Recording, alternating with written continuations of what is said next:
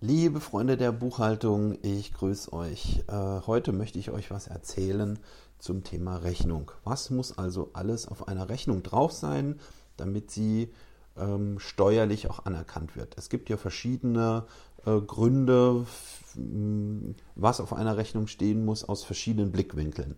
Ähm, zum Thema Steuern heißt es folgendes. Wenn eine Rechnung bestimmte Merkmale nicht aufweist, dann könnt ihr ähm, die Vorsteuer von dieser Rechnung nicht abziehen, äh, geltend machen, beziehungsweise auch Eingangsrechnungen könnt ihr dann nicht einfach die Steuer abziehen, wenn bestimmte Merkmale nicht drauf sind. Ne? Es gibt noch andere äh, Bereiche, ähm, wo es wichtig ist, dass alle Merkmale drauf sind. Heute soll es um das Thema Steuern gehen. Also, es gibt zehn Punkte, die auf einer Rechnung drauf sein müssen, damit sie steuerlich auch anerkannt werden. Äh, es gibt da noch so eine Grenze von 150 Euro. Unterhalb von 150 Euro äh, gelten weniger Punkte als diese 10.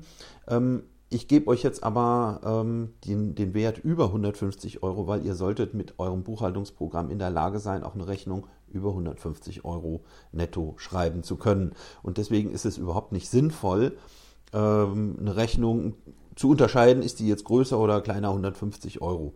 Äh, natürlich ist es so, dass alle Merkmale, die für 500 Euro zutreffen, auch für 50 Euro zutreffen. Logisch.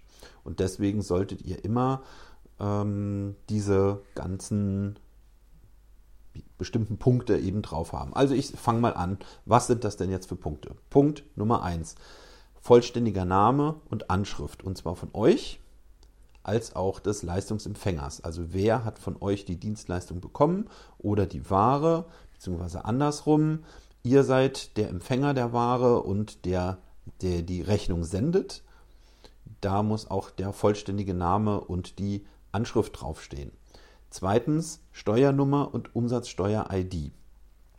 Eure Steuernummer bekommt ihr vom Finanzamt. Die steht aber auch auf immer auf, auf, jeder, auf jedem Schreiben vom Finanzamt drauf, beziehungsweise bekommt sie am Anfang einmal zugeteilt. Wenn ihr auch in Europa, innerhalb von Europa ähm, handelt oder verkauft oder auch einkauft, dann braucht ihr eine Umsatzsteuer-ID. Das ist nochmal ein anderes Thema, wie ihr, da, wie ihr da dran kommt, ist aber nicht so schwierig. Die könnt ihr beantragen und dann reicht es, wenn die Umsatzsteuer-ID draufsteht. Es muss also nicht Steuernummer und die ID draufstehen. Drittens, das Rechnungsdatum oder das Ausstellungsdatum der Rechnung heißt es im Gesetzestext. Also wann wurde die Rechnung geschrieben? Logisch. Dann muss eine Rechnungsnummer draufstehen. Die Rechnungsnummer muss eindeutig sein und fortlaufend und identifiziert diese Rechnung im Speziellen. Ich mache mal hier den Ton weg.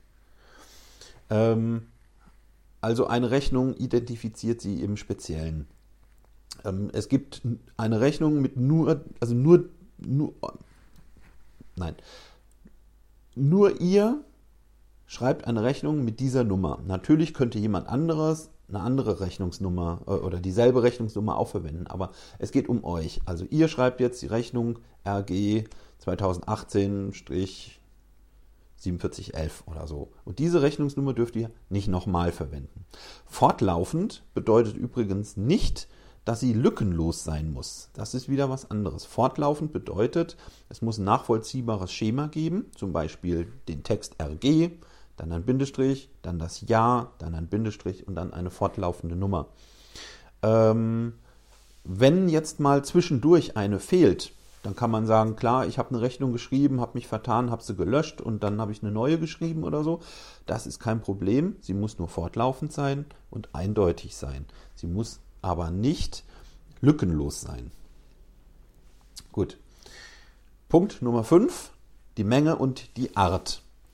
Was verkauft ihr und wie viel davon, beziehungsweise eingekauft? Ähm, handelsübliche Bezeichnung von dem, was ihr da verkauft, damit einfach jeder, der diese Rechnung sieht, auch versteht, um was es da eigentlich geht. Ist es eine Dienstleistung oder ist das eine Ware? Was ist das? Ist das ein Gerät? Was habt ihr da verkauft? Was ist das? handelsübliche Bezeichnung. Also auch branchenspezifische Bezeichnungen sind durchaus zulässig, weil innerhalb dieser Branche das ganze Jahr eine, eine handelsübliche Bezeichnung ist. Nummer 6, Liefer- und Leistungsdatum. Wann habt ihr es geliefert, beziehungsweise wann ist die Leistung passiert, wann ist sie geschehen? Beispiel, ihr schreibt eine Rechnung über 10 Stunden Dienstleistung und ähm, dann müsst ihr auch reinschreiben, wann habt ihr diese 10 Stunden denn geleistet? An verschiedenen Tagen oder immer am gleichen Tag? Das müsst ihr damit reinschreiben. Am besten an die einzelne Position, wenn ihr die einzelnen Tage ab oder die einzelnen Stunden abrechnet. Entgelt und Minderungen. Hier geht es um die Steuersätze. Also äh, Bücher zum Beispiel mit 7% und ähm, ähm, irgendwelche Geräte mit 19%. Ihr müsst also draufschreiben, ähm, was wird mit welchem Steuersatz besteuert, beziehungsweise auch Steuerbefreiungen, wenn ihr sowas mal habt. Kann ja mal vorkommen, dass äh, in, dieser, äh, in diesem Artikel eben keine Steuer mit drin ist. Nummer 8 ähm, ist der äh, Steuerbetrag. Also welchen Betrag enthält die Steuer. Also äh, wenn ihr eine Rechnung schreibt über 100 Euro, dann muss draufstehen, ähm, davon äh, 100 Euro netto plus 19% Mehrwertsteuer ist gleich 19 Euro. Summe 119 Euro. Also ihr müsst auch nicht nur den Steuersatz draufschreiben, sondern auch wie viel Euros davon sind denn jetzt tatsächlich die Steuer.